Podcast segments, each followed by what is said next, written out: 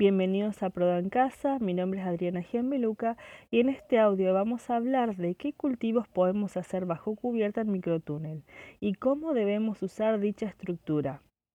Esta es ideal para especies de bajo porte y susceptibles a daños por helada, por ejemplo, especies de hojas como lechuga, chicoria, perejil, acelga, etc., y especies de raíz como rabanitos, remolachas, entre otras. Si pensamos en una altura media de los arcos de 70 u 80 centímetros, debemos trabajar con especies que no sobrepasen dicha altura, porque se podría dañar la estructura con el polietileno. Por lo tanto, especies más altas como habas y arvejas no deben incluirse dentro de las siembras para microtúnel. Respecto a cómo debemos darle un uso correcto para cuidar mejor las especies que allí se encuentran, es importante airear bien su interior. ¿Cómo y cuándo? Eso depende de cómo se presente el tiempo.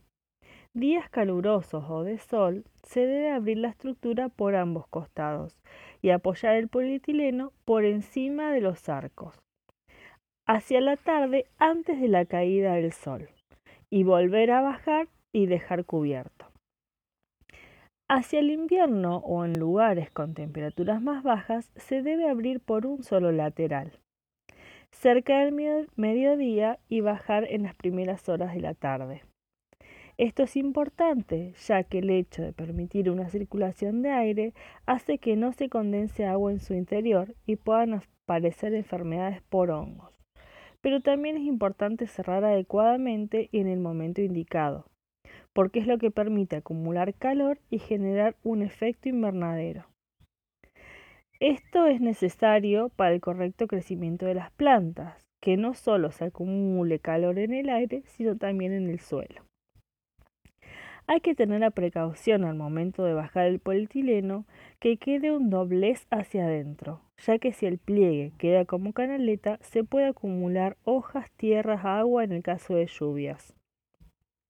Es importante chequear cada tanto la sujeción del polietileno con el hilo, dado que hay zonas donde hay vientos fuertes y puede producir voladura y rotura del nylon.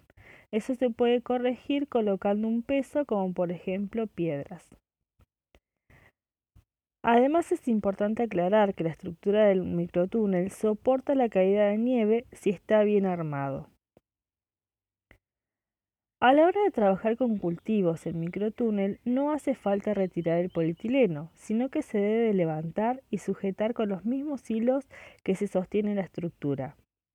Podremos trabajar cómodamente entre arco y arco y realizar todas las tareas agrícolas que se requieran como siembra, trasplante, aplicación de abonos, carpidas, cosechas, etc. Esperamos poder habido despejar dudas y nos encontramos pronto en otro audio de Proda en Casa.